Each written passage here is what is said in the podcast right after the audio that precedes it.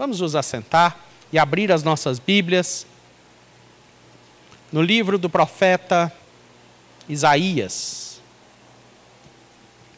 Isaías, capítulo 58.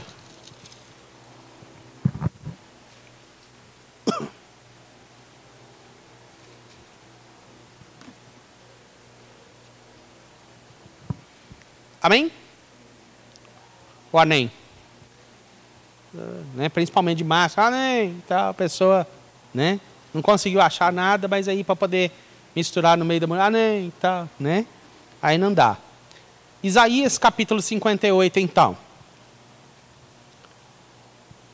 Grite alto, não se contenha, levante a voz como trombeta, anuncie ao meu povo a rebelião dele e a comunidade de Jacó os seus pecados. Por quê? Dois. Pois dia a dia me procuram, parecem desejosos de conhecer os meus caminhos, como se fossem uma nação que faz o que é direito e que não abandonou os mandamentos do seu Deus. Pedem-me decisões justas e parecem desejosos de que Deus se aproxime deles. Porque jejuamos, dizem, e não o viste? Porque nos humilhamos e não reparaste? Contudo, no dia do seu jejum, vocês fazem o que é do agrado de vocês e exploram os seus empregados. O seu jejum termina em discussão e rixa, em brigas de socos brutais. Vocês não podem jejuar como fazem hoje, e esperar que a sua voz seja ouvida no alto.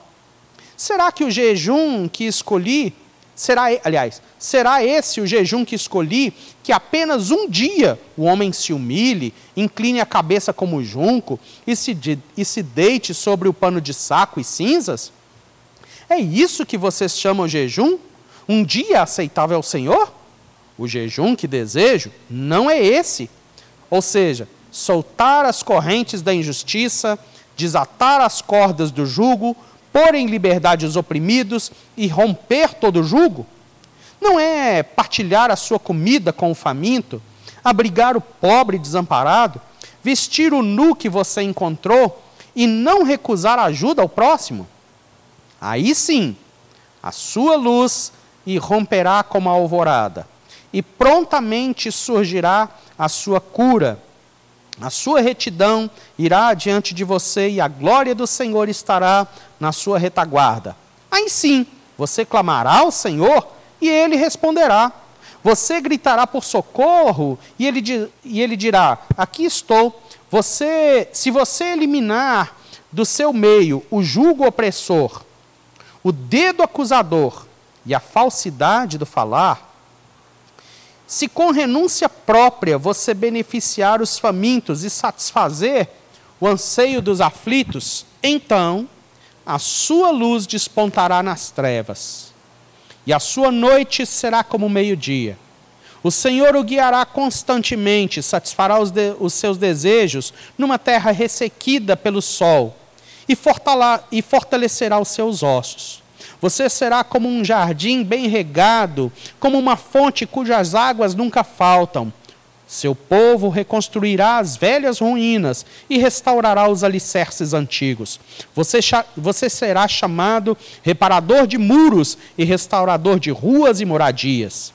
Se você vigiar os seus pés para não profanar o sábado e para não fazer o que bem quiser em meu santo dia, se você chamar delícia o sábado e honroso o santo dia do Senhor, e se honrá-lo deixando de seguir o seu próprio caminho, de fazer o que bem quiser e de falar futilidades, então você terá no Senhor a sua alegria, e eu farei com você, eu farei com que você cavalgue nos altos da terra e se banqueteie com a herança de Jacó, seu pai. É o Senhor que fala. Amém. É, vez por outra, quando a gente começa né, a, a jejuar e começar a falar sobre jejum, é, vez por outra, seja na nossa igreja, sejam em outras igrejas, outras comunidades, essa palavra ela é pregada. É uma palavra de ensino, é uma palavra de alinhamento. Porque aquilo que o exterior faz deve ser uma consequência daquilo que vai no interior. Porque se aquilo que acontece do lado de fora não for uma confirmação do lado de dentro, então é sacrifício de tolo. Então é culto irracional. Amém? Né? Então nessa noite nós vamos compartilhar sobre isso, não é? é? De uma maneira didática, ou seja, no sentido de ensino. Porque a vontade de Deus, o desejo de Deus, a vontade de Deus e o desejo de Deus é ensinar e é abençoar.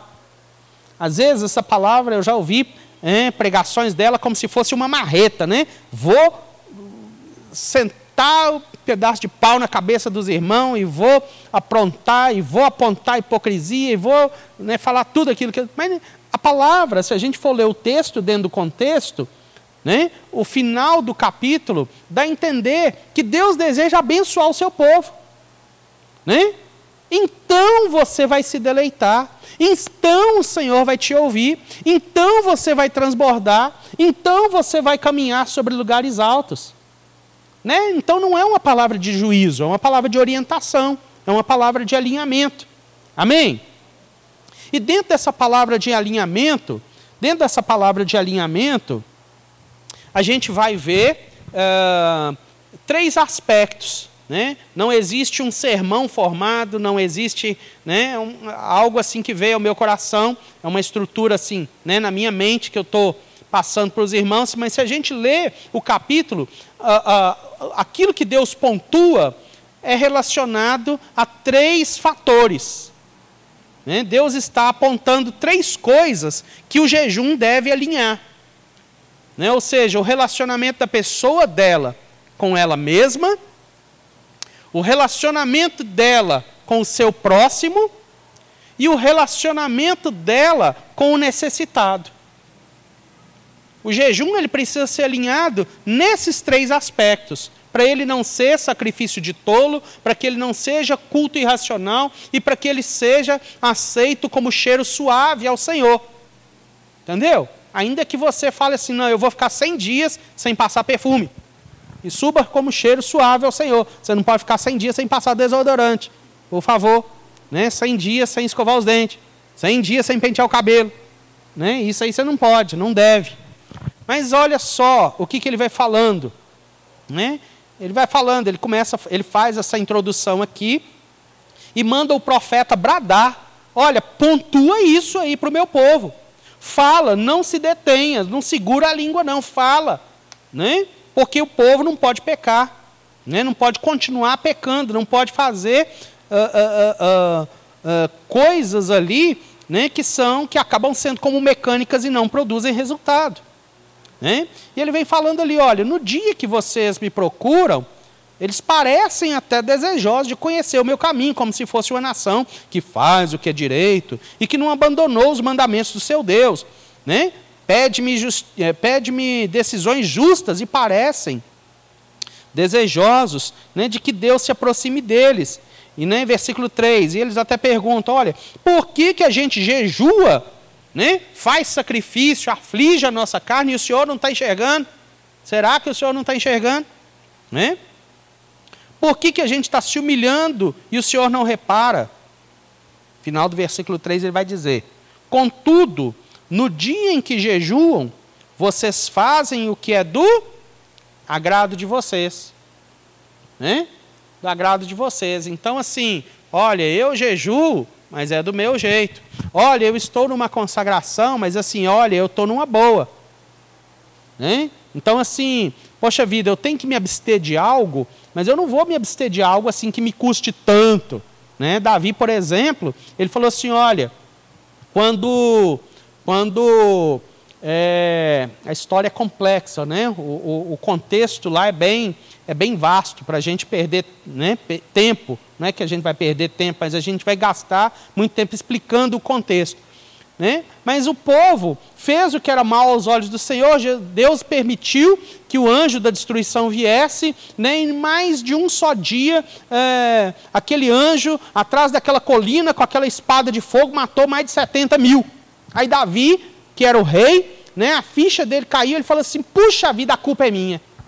Eu é que deveria. Ó oh, Senhor, por que, que o Senhor não fez isso comigo? Por que, que esse povo que e ele deveria ter, preocup... ele deveria ter perguntado a Deus antes o que, que é que estava errado e como é que resolveria. Ele não perguntou para Deus, ele perguntou para Deus o que estava errado, mas perguntou para os outros como é que resolve. E nós precisamos aprender isso. Se Deus fala com a gente que alguma coisa que a gente está fazendo errado, para quem é que a gente tem que perguntar para fazer o certo? Para quem? Para Deus.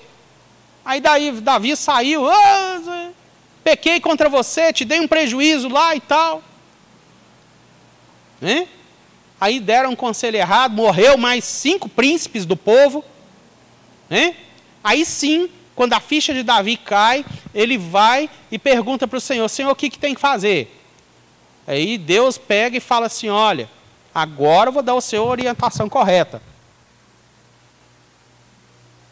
vai lá no lote do Araúna, compra um pedaço de terra, né? Compra um pedaço de terra, né? igual o Jonas falou com a mãe dele. Mãe, será que a gente não pode comprar um, um terreno aqui não e tal, aquela coisa toda, né? Então assim, mas vai daquele lote todo lá, compra um pedaço de terra, compra gado e oferece um sacrifício. E ele fez isso. Ele chegou lá com a comitiva real, aquele segurança, todo mundo vendo aquele anjo lá acima da colina, todo mundo assustado, né? E aí ele chega, e aí ele chega e Araúna vê o rei chegando com aquela comitiva. Ô oh, rei, o que está acontecendo? Não, Deus me mandou fazer um sacrifício. Ô, oh, no que, que eu posso ajudar? Não, Deus pegou e mandou eu vim aqui no pedaço da sua terra, nos seus lotes aqui, e comprar um pedaço, né, e comprar gado e oferecer nesse pedaço que eu comprar aqui um sacrifício. Um sacrifício. Aí vira Araúna, pega o pedaço de terra que você quiser e pega quanto dá, gado, se precisar de lenha, porque estava todo mundo morrendo de medo daquela maldição, daquela praga. Imagina, 70 mil morrendo um dia. Pega o que você quiser. Aí Davi vira e fala para ele assim: olha, eu não vou oferecer para Deus sacrifício que não me custe nada. Né? Tem gente, por exemplo, que gosta de cumprimentar com o chapéu dos outros né? Mas é, Deus vira e fala: olha, é, vocês fazem o que agrada a vocês. Tem que pensar em renúncia, tem que pensar em morte, tem que pensar naquilo que. Entendeu? Né? Vira os meninos, vou jejuar de brócolis. Eu nem como brócolis, miséria. Entendeu? Né? Então, assim, tem que pegar coisa né, e não fazer a minha própria vontade não fazia a minha própria vontade. Né? Só fechando o exemplo da história lá do, do Araúna, o que, que tinha? Alguém sabe o que, que tinha naquele lote de especial? Né? O que, que tinha naquele lote? Porque Deus escolheu aquele lote para poder o sacrifício ser oferecido? Alguém sabe, não? Ninguém sabe. Né? Pode ser que alguém, o pessoal da batalha espiritual, os mais místicos, assim, não, foi uma maldição que se estabeleceu ali. Não, colocaram, foi uma cabeça de burro enterrada. Ali era consagrada a não sei quem. A Iemanjá, não sei o que e tal, aquela coisa. Vamos lá, pessoal, da, vamos fazer aquela quebra. Tinha nada disso. Tinha nada disso. Né? E Davi ofereceu o sacrifício ali e o anjo embanhou sua espada e sumiu. Né? Aquele lugar, Deus mandou Davi ir oferecer o sacrifício ali, é porque naquele local ele já estava consagrando para se tornar o templo de Salomão. É o lugar onde o templo de Salomão seria construído.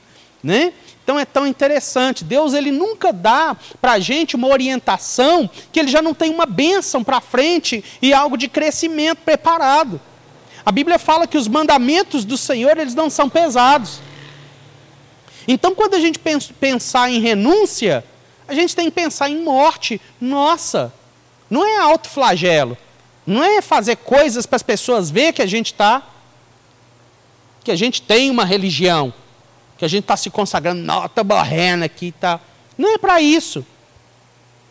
Sabe? É um caminho de discipulado, de quebrantamento, de, né, de renúncia ali, para que aquilo que Deus tenha venha a ser feito mesmo.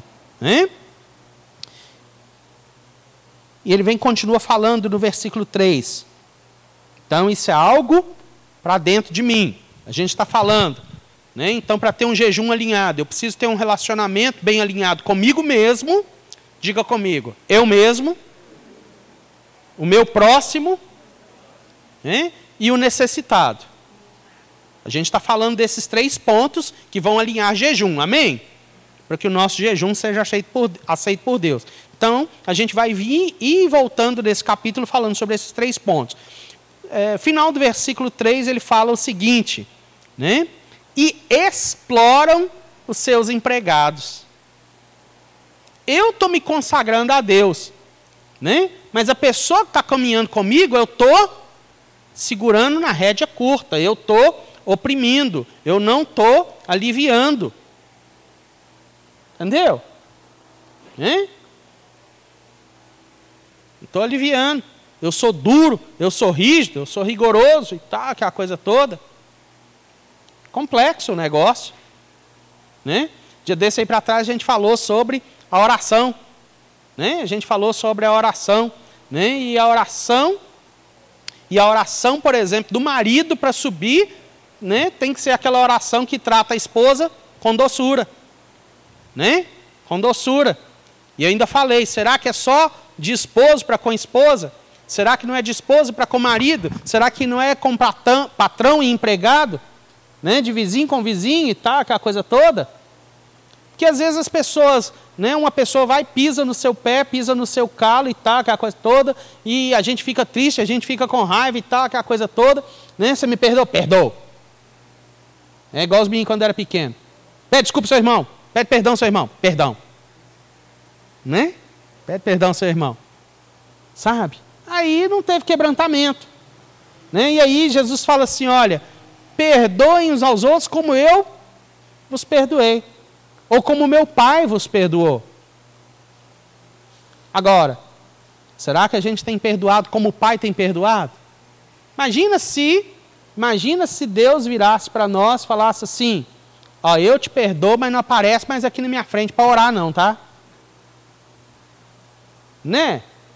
É complicado demais a coisa. E aí ele fala: olha, vocês exploram os seus empregados. Né?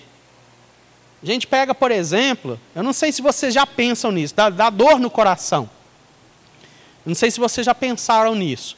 Às vezes, um, um trequinho que você vai lá no Oiapoque e compra 50 centavos, um real.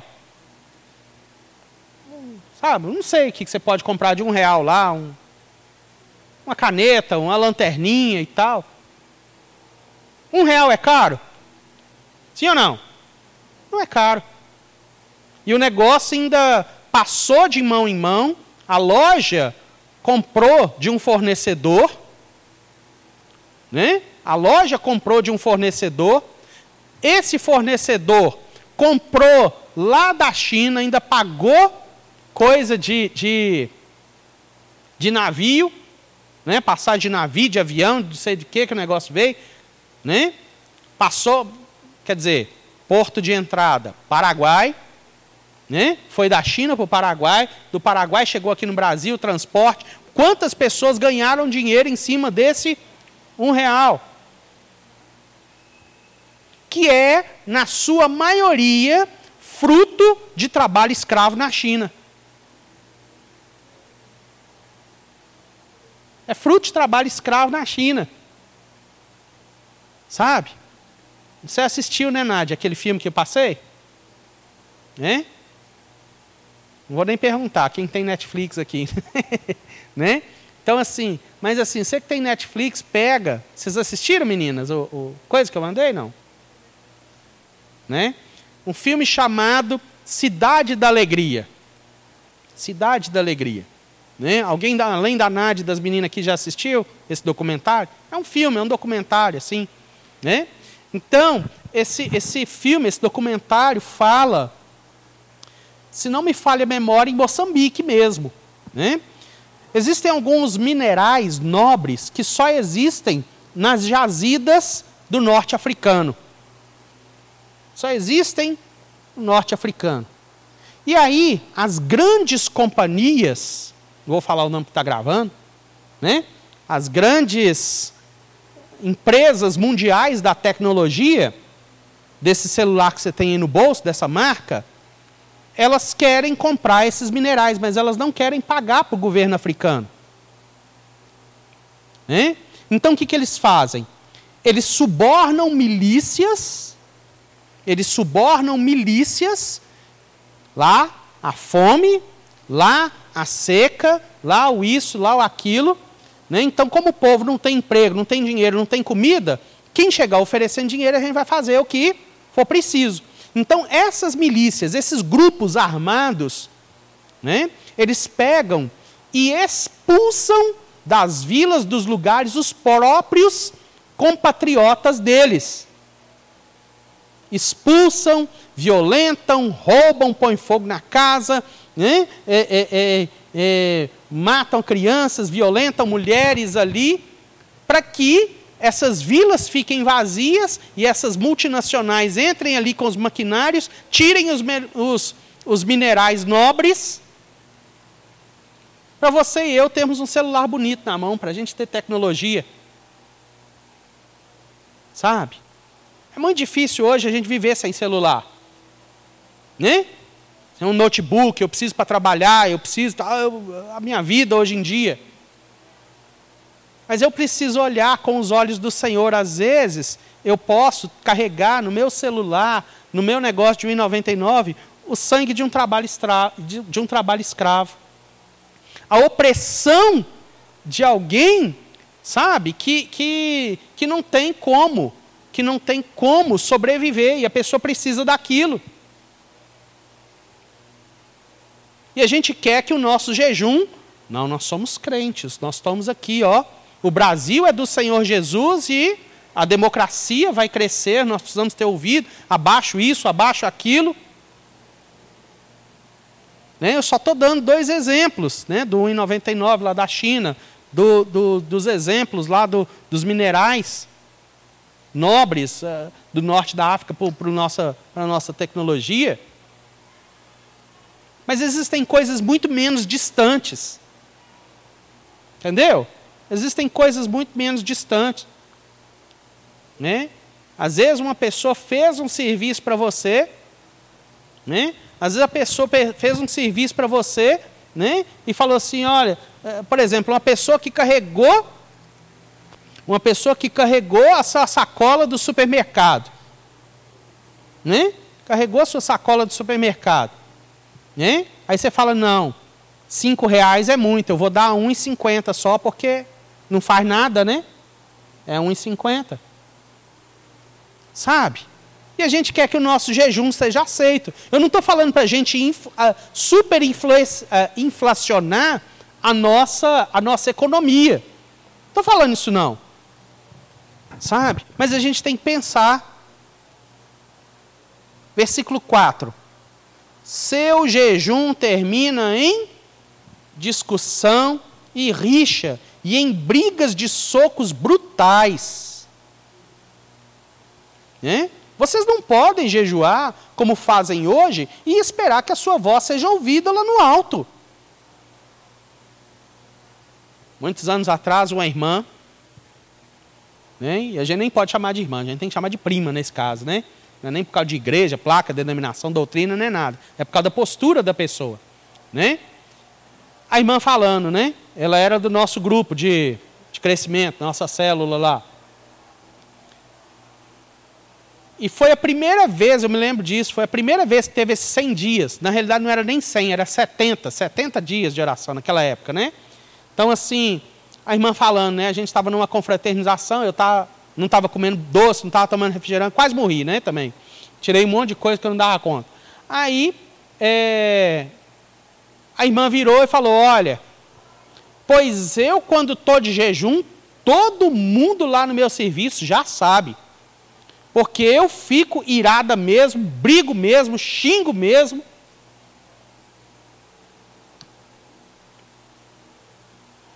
Meu sacrifício diante de Deus, não. Diante do Senhor eu mostro humildade, reverência e tal. Meu Senhor, amantíssimo Deus, Pai sagrado e tal, aquela coisa toda. Né? Mas diante do meu próximo, né? o meu jejum acaba em briga, soco. Né?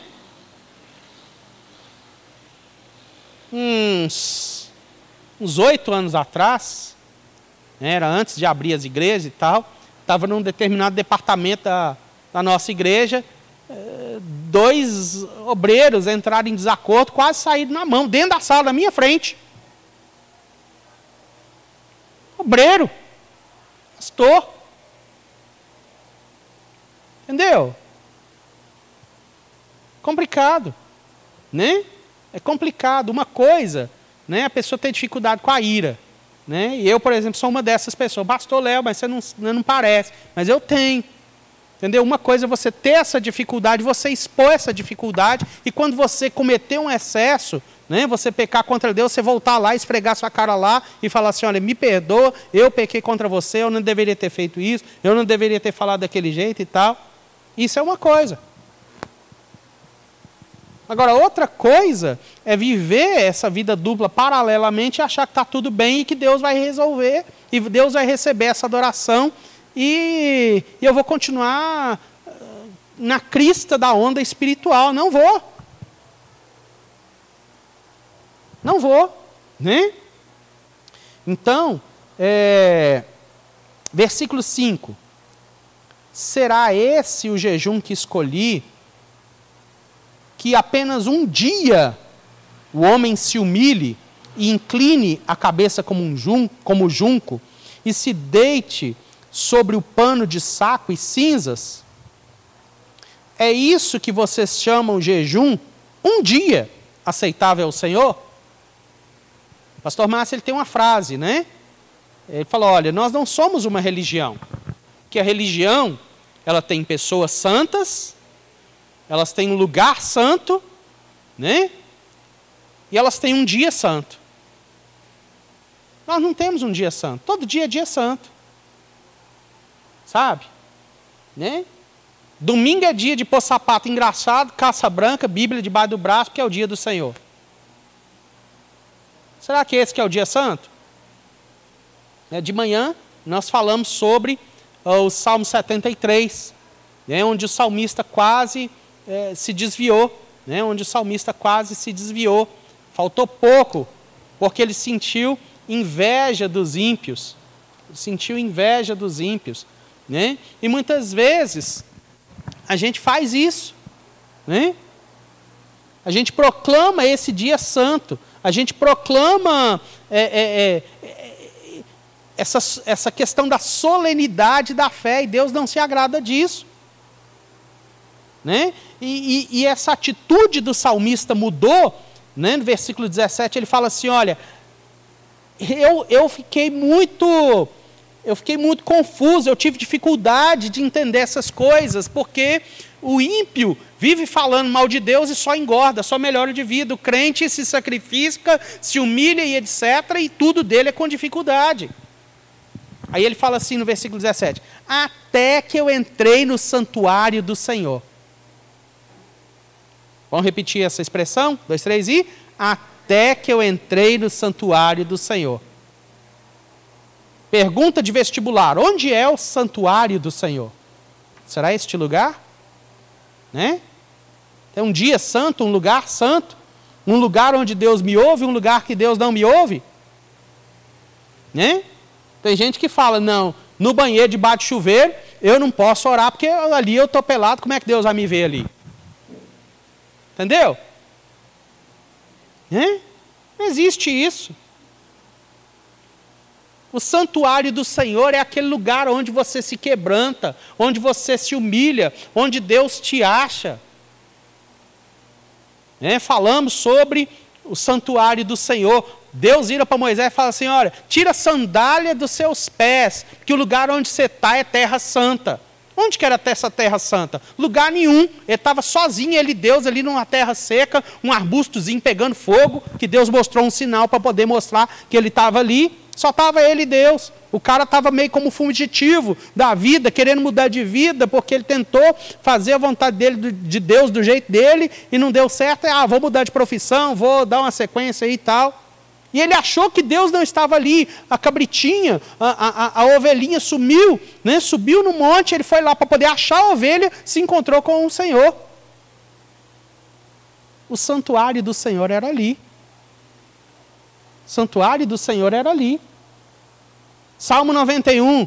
Aquele que abriga no esconderijo do Altíssimo vai descansar à sombra do Deus Todo-Poderoso. Né? Então não existe um lugar santo, não existe um dia santo, não existe uma pessoa santa a não ser Jesus. Né? No sentido assim de mediador.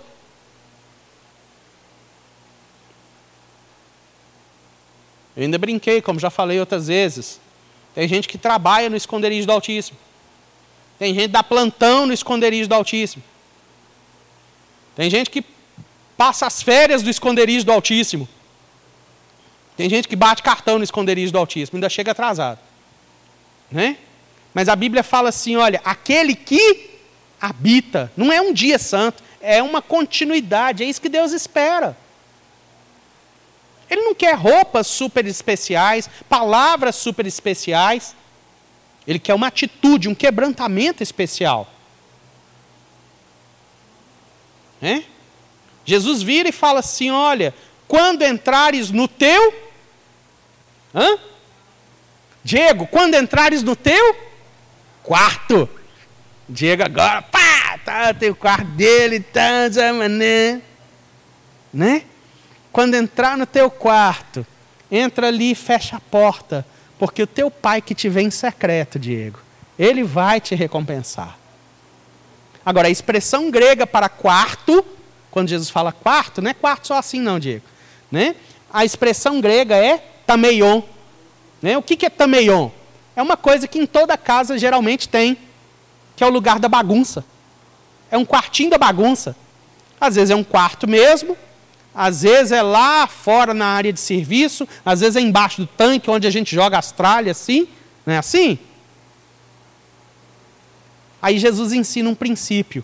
Às vezes você quer orar em lugares muito chiques, muito nobres, nas pessoas, na frente das pessoas. Jesus fala assim: olha, você vai nas praças, usa uma roupa especial, falava para os líderes religiosos, né? Os seus filactérios e tal, levanta as mãos nas esquinas e tal, para você mostrar que você é santo. Jesus fala assim: não, se você quiser ser ouvido, vai lá no Tameion. Vai lá no lugar da bagunça, vai lá no lugar que está desordenado na sua vida e faz uma oração, porque lá Deus vai te ouvir. Lá Deus vai te ouvir. Né? Tem pessoas que querem esperar, tá com a vida pronta para poder. Não, agora, depois que eu parar de fumar, eu vou para a igreja. Não, vai para a igreja depois você para de fumar. Entendeu? Né? Bom, vou limpar meu nome, depois vai para a igreja. Não, vai para a igreja e aprende lá como é que você administra seu dinheiro, aí você vai limpar seu nome. Parar de dar calote dos outros, pedir dinheiro emprestado sem pagar e tal, dar cheque sem fundo. Né? Aí você vai aprender. É no meio da comunhão que Deus ordena a bênção e a vida. Mas as pessoas, elas querem aparentar uma espiritualidade, uma santidade, né, que as outras pessoas não podem conhecer. E se fulano souber que eu tenho problema com isso ou com aquilo? Se souber, você vai virar igreja. Se não sabe, você ainda não é igreja. Simples assim. Não é que a gente tem que pegar a nossa vida e colocar na primeira página do jornal ou em todos os canais da internet. Não estou falando disso. Mas eu estou falando né, de pessoas né, com quem a gente vai se achegar, começar a caminhar, a gente vai começar a caminhar numa comunidade e pessoas mais próximas, né, de confiança, de uma maturidade, vão poder caminhar conosco ali e nos ajudar. Mas o pessoal estava errando. Tinha um lugar santo, tinham roupas especiais, tinha o cargo da igreja. Você é o quê? Você é sacerdote? Você é levita? Você é coatita? Você é. O que, que você é? Não, não tem cargo nenhum, não. Então, perto de você, eu não preciso aparentar que eu sou santo, não. Tinha uma roupa, tinha um cargo, tinha um dia especial.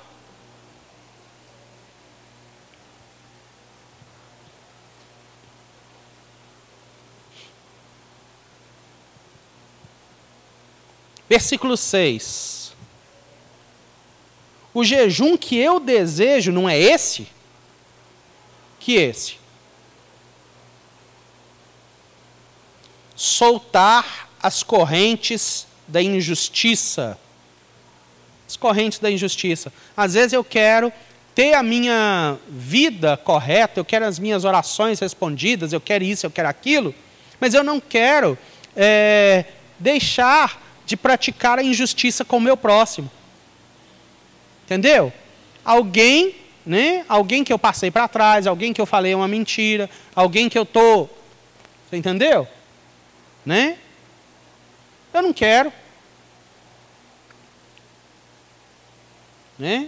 Jesus ele fala assim: se você for apresentar sua oferta a Deus e lembrar que tem alguma coisa errada com você e seu irmão, deixa a oferta ali no altar. Assim, deixa a oferta no altar. Não é para deixar de dar a oferta, viu, irmão? Deixa a oferta no altar, né? não leva ela para casa, não, que você vai, perde, tá, esquece. Né? Então deixa ela ali no altar, vai, resolve o problema com seu irmão, depois você volta e dá a oferta. Né? Depois você volta e dá a oferta. Sabe? Né? Então muitas vezes tem coisas pequenas em coisas pequenas. De tempo em tempo, um exemplo, né, uma orientação para você, de tempo em tempo, e você vai achar. Se você procurar, você vai achar. Passa um pente, um pente fino na sua, na sua vida, no seu coração, nos seus armários, nas suas gavetas, no seu guarda-roupa, que você vai achar alguma coisa que você tem que consertar com alguém. Hoje, graças a Deus, acabou com esse negócio de CD, né? CD, livro. Quem é da época do bolachão? Você entendeu? Porque o crente pegava emprestado e não devolvia. Então, quando devolvia, devolvia todo arranhado. As fitas, tudo mascada. Rebentei sua fita. O cara demorou 10 anos gravar a fita preferida, com as músicas preferidas dele. O cara vai e devolve o negócio todo. Sabe? Né?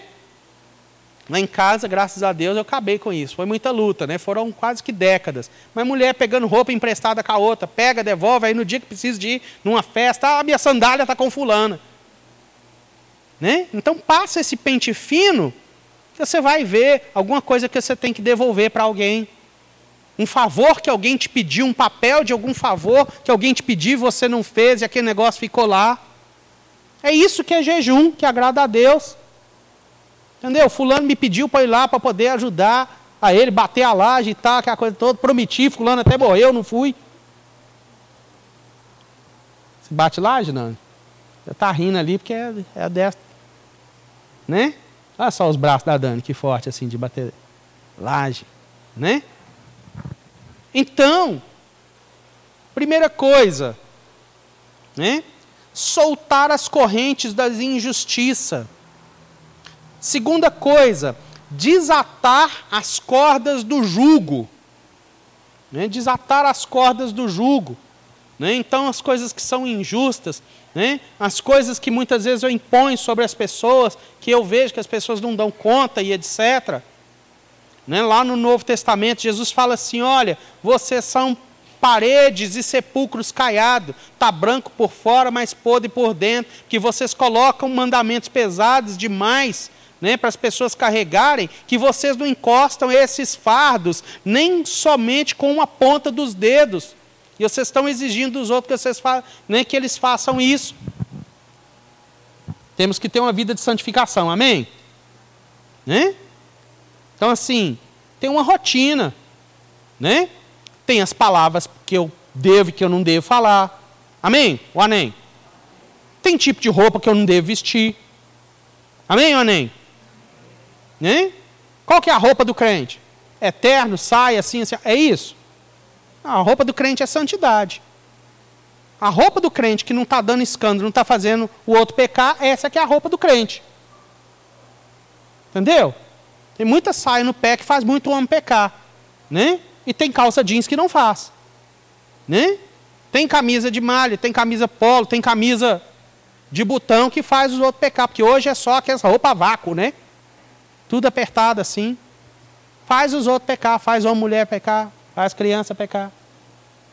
A, vestida, a veste do crente é essa.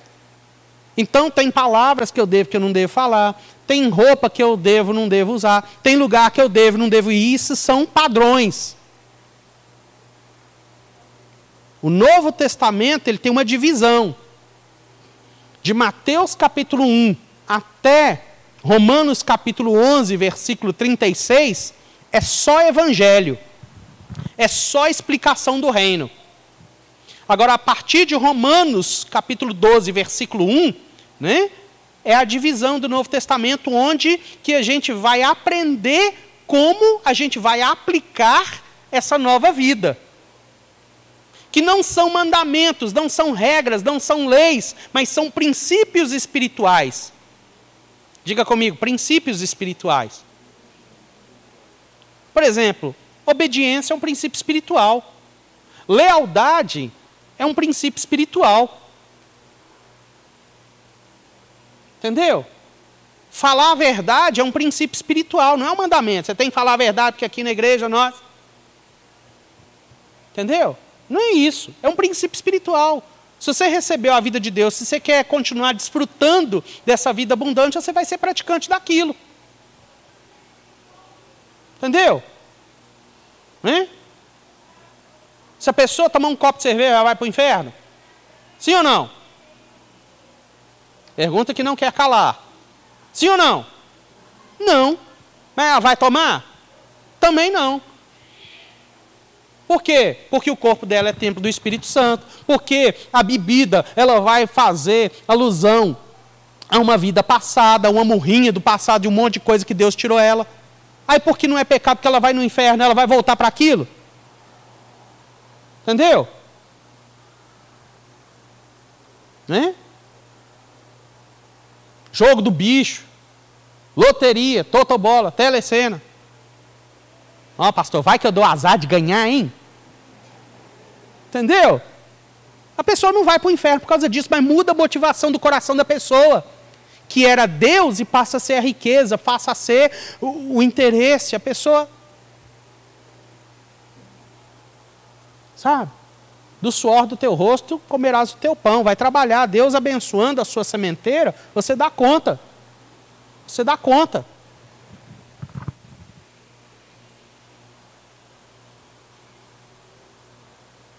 Pôr em liberdades, soltar as correntes da injustiça, desaltar as cordas do jugo, pôr em liberdade os oprimidos e romper, o, e romper todo o jugo. Né? Já comentamos sobre isso aqui. Já comentamos sobre isso aqui. Jugo pesado demais sobre as pessoas, exigir das pessoas coisas que nem a mesma a gente faz. Dá conta de fazer.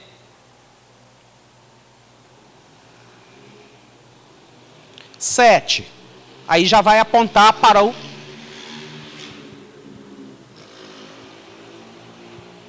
É para eu beber água, porque às vezes se eu se não tiver uma coisa assim muito forte para me fazer parar, eu não tomo água.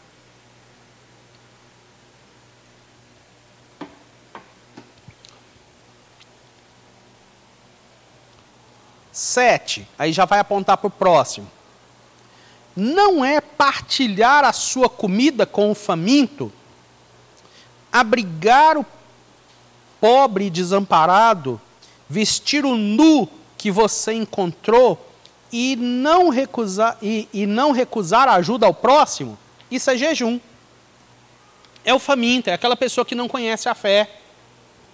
A gente fazendo o curso lá de missões, penúltima aula falou sobre os pobres. Né? Jesus fala assim: olha, bem-aventurados são os pobres de espírito, né? porque deles é o reino de Deus. Aí, pobre de espírito, a pessoa fala assim: não, é pobreza espiritual. Tá bom, mas a gente aprendeu na semana passada que a palavra grega para pobres é pitocos, Ou pitochos, né? Pitocos. E pobre é pobre mesmo. Diga comigo, pobre é pobre mesmo. Entendeu? Quem não tem comida? Você entendeu? Tem que se preocupar com essas pessoas. Aquilo que aconteceu para que elas fossem pobres, seja de dinheiro, seja pobreza espiritual, para que elas entrassem na criminalidade, se a igreja, se eu e você não fizermos algo, a situação delas vai piorar.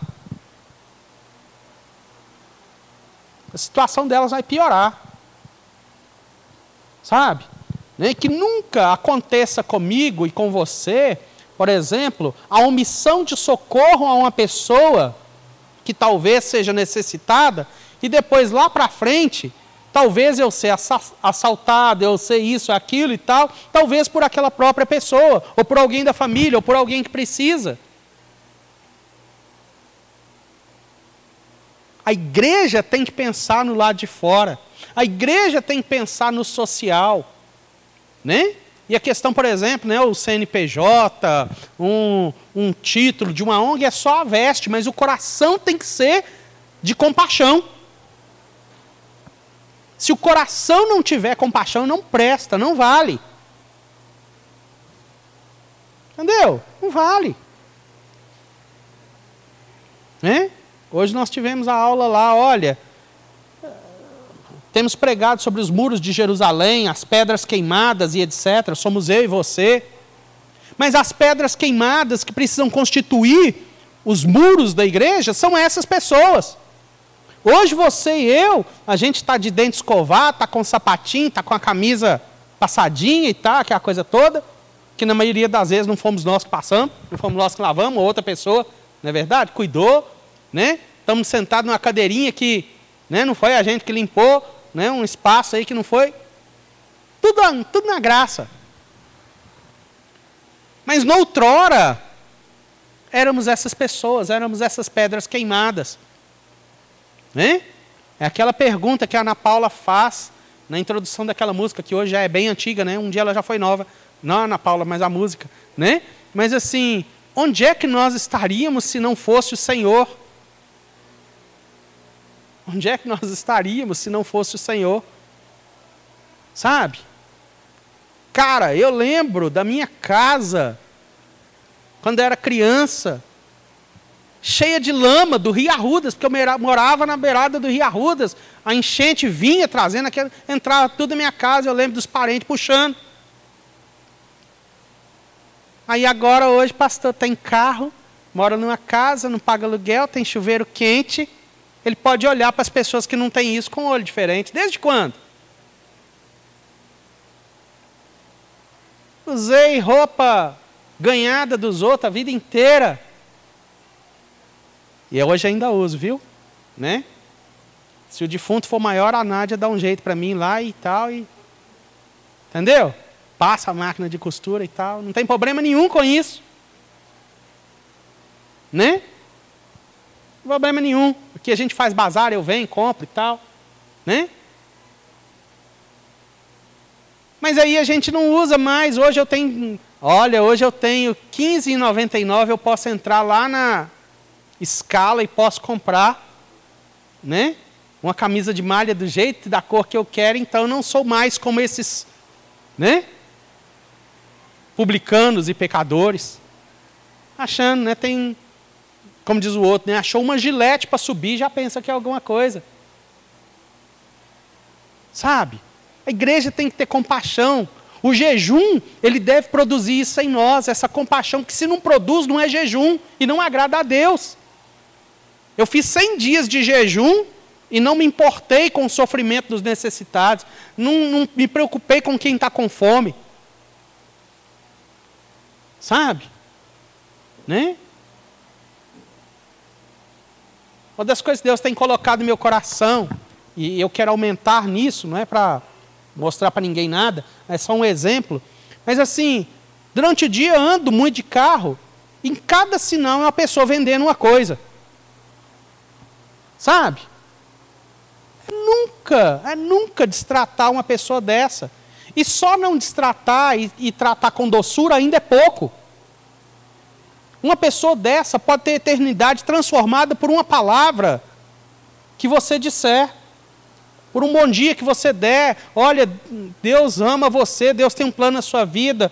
Vai aí, guerreiro, o Senhor tem um plano na sua vida, sabe? O Senhor te fortaleça e tal. Aquilo pode mudar o dia de uma pessoa. Entendeu? E toda vez que eu tenho dinheiro, eu compro um doce, eu compro uma bala e tal. Eu preciso até mudar, eu não compro amendoim. Amendoim fica com aqueles dentes cheios de negócio e tal. Né? Não gosto muito de amendoim e tal. Então, assim, ainda não compro. Eu vou comprar para poder abençoar. Eu estou falando de um exemplo. Amém? Porque nós queremos o jejum que agrade ao Senhor, nós queremos que a disciplina do nosso coração, quer seja individual, como família da fé, como igreja, funcione. Versículo 8, as promessas começam. Quando a gente começa a pensar e praticar essas coisas. Aí sim, diga comigo, aí sim, a sua luz irromperá como a alvorada. A alvorada não é a rádio, não, viu, gente? Né? A sua luz irromperá. Não sei se você já ficou acordado, talvez aqui, para minha vergonha, né, algumas pessoas que saem para trabalhar antes do sol nascer. Tem alguém aqui que sai para trabalhar antes do sol nascer? Geraldo, né? Então, Geraldo, a esposa dele, a, a Carla, né? Então, talvez você tenha o privilégio de ver o sol nascer todos os dias. O sol nascer todos os dias. Então, Deus está prometendo que a sua justiça vai ser como aquele primeiro raio, aqueles primeiros raios. Sabe? Quando a gente fizer o jejum que agrada a Deus, quando a gente colocar a nossa vida diante de Deus como Ele quer, aí sim a sua luz irromperá como alvorada, e prontamente surgirá a sua. A sua? O que está escrito lá? Cura. Uau! Hoje nós temos buscado cura. As igrejas estão cheias, estão fechadas, as campanhas. Não, eu estou buscando uma benção, eu estou buscando uma restauração, eu estou buscando uma cura, eu estou pagando um preço, eu estou numa disciplina, eu estou numa busca, eu estou esperando algo do Senhor. Mas o que, que aqui a palavra está falando? Muda a sua atitude de jejuar, que a sua cura vai chegar. Promessa, amém? Promessa.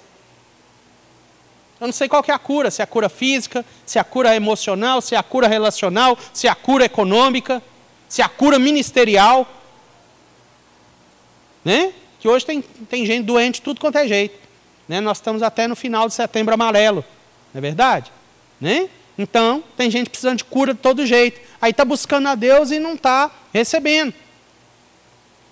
Mas Deus aqui ele tem uma promessa. Um dos aspectos pelo qual Deus ele vai liberar a cura é quando eu mudar a minha atitude de jejum. Né? Mudar a minha atitude de jejum. A sua retirão, retidão irá adiante de você e a glória do Senhor estará na sua retaguarda. Que bênção. Versículo 9. Aí sim, você clamará ao Senhor e ele responderá, você gritará por socorro e ele dirá: Eis-me aqui. Ou aqui estou, né? No começo do versículo ele fala assim: olha, ele começa a apontar. Ó, oh, vocês estão falando, a gente está jejuando, Deus não está respondendo, nós está morrendo, nós está virando, igual o verino, nós está virando mão druvá, a gente está secando e tal, não está adiantando nada. Aí é que ele fala: olha, aí sim você clamará ao Senhor e ele responderá. Você gritará para socorro e ele dirá: Estou aqui segunda parte do versículo 9. Se você, diga se, se, minha mãe eu escutei, ela cantando, a minha infância inteira, hoje até canta para os meninos. A hora que eu vejo, penso que não, os meninos estão cantando. Né? Só, meu grande amigo, só, lá, lugar longe daqui. Se indica condição. Então aqui nós acabamos de falar. Se. Se indica condição. Se você eliminar do seu meio o jugo opressor, o dedo acusador, falsidade do falar, aí outra bateria, né? Coisas que a gente tem que eliminar. Julgo opressor, a gente já falou de oprimir as pessoas. Né? Dedo acusador. Como a gente tem isso, não é verdade? Como a gente tem isso?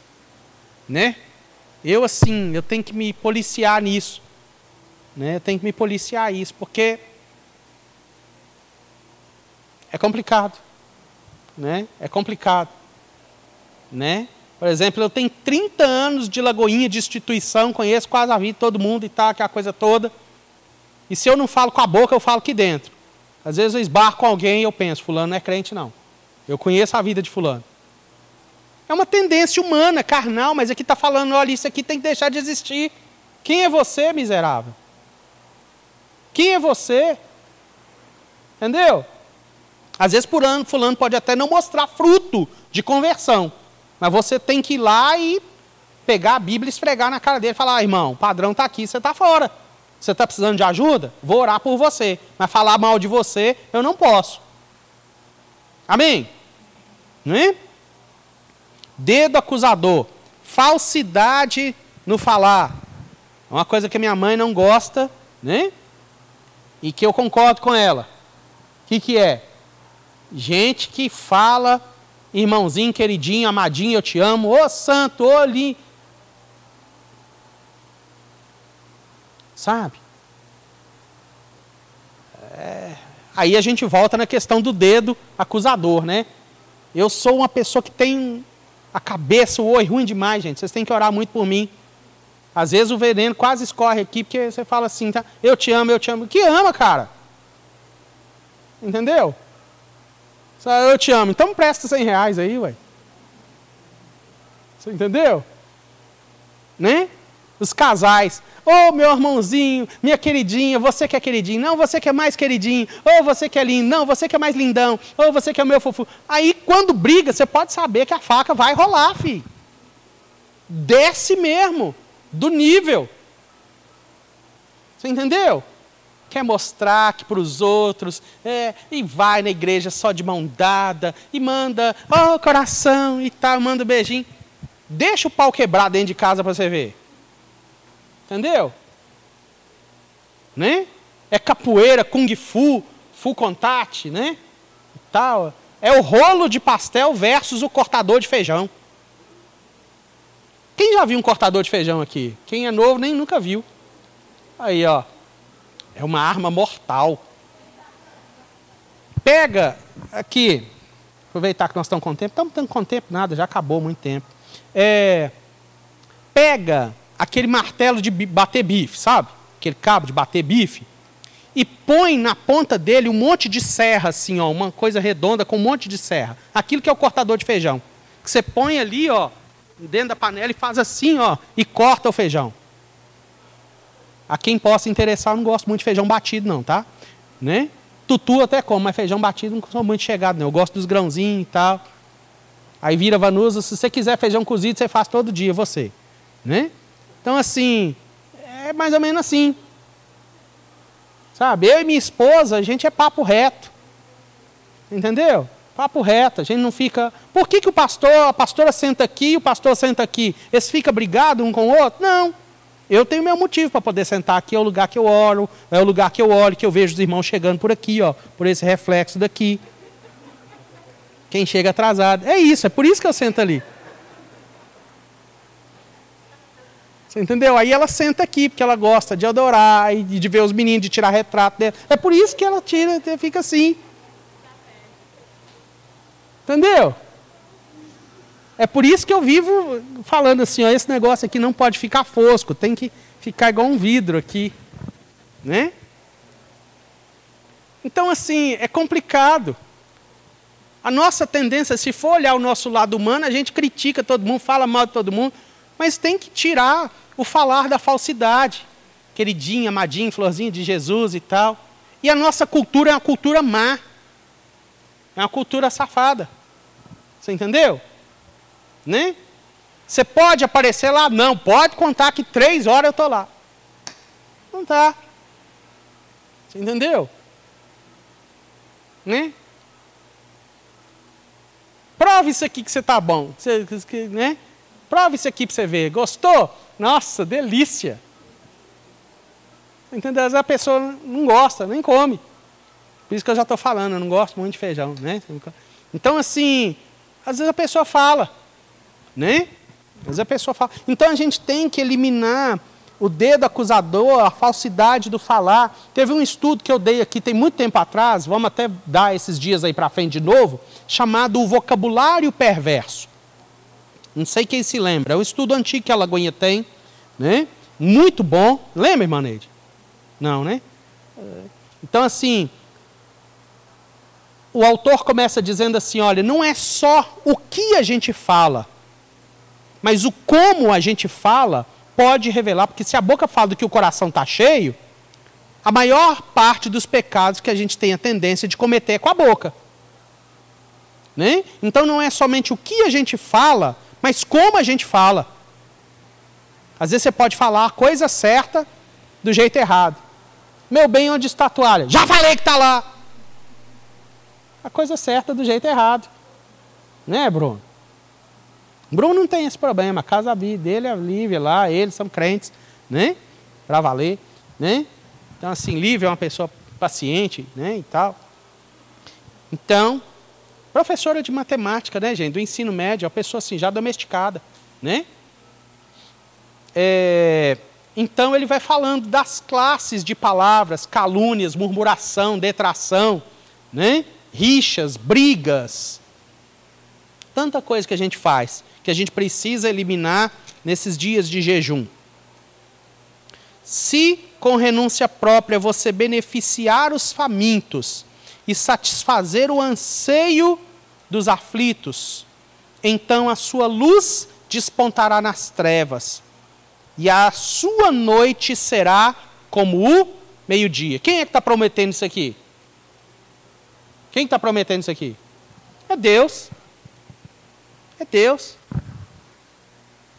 Sabe? Né? Tem momentos da vida, da minha caminhada ministerial, que eu falei: não é possível. Deus não está me escutando. Ele, aqui ele não está me vendo, não. Não é possível. Só bomba, só, só fumo, só coisa, só paulada, só pedrada, só. Né? São situações que eu já passei que eu falei assim, não, não tem jeito, não vai mudar. Né? Quase que eu entrei nessa, né? Do salmista do Salmo 73. Estou purificando meu coração em vão. Nem crente não vale ser, a pena ser mais. Esse negócio de igreja está fora. Mas graças a Deus saí disso. Né? Que se a gente deixar, a gente entra nessa. A gente entra numa noite dessas. Mas aqui está falando, se você mudar a sua atitude com o aflito, com o faminto e com a sua necessidade, eu vou transformar a sua situação de noite em meio-dia. Eu vou transformar. O Senhor o guiará constantemente, satisfará os desejos, os seus desejos numa terra ressequida pelo sol, e fortalecerá os seus ossos. Você será como um jardim bem regado, como uma fonte cujas águas nunca faltarão. Jesus diz: Vinde a mim, todos os cansados. Não. Quem tem sede, venha e beba. E aquele que beber da água que eu der, nunca mais terá, terá sede. Pelo contrário, do seu interior fluirão rios de água viva que vão dar ou que vão jorrar para a vida eterna.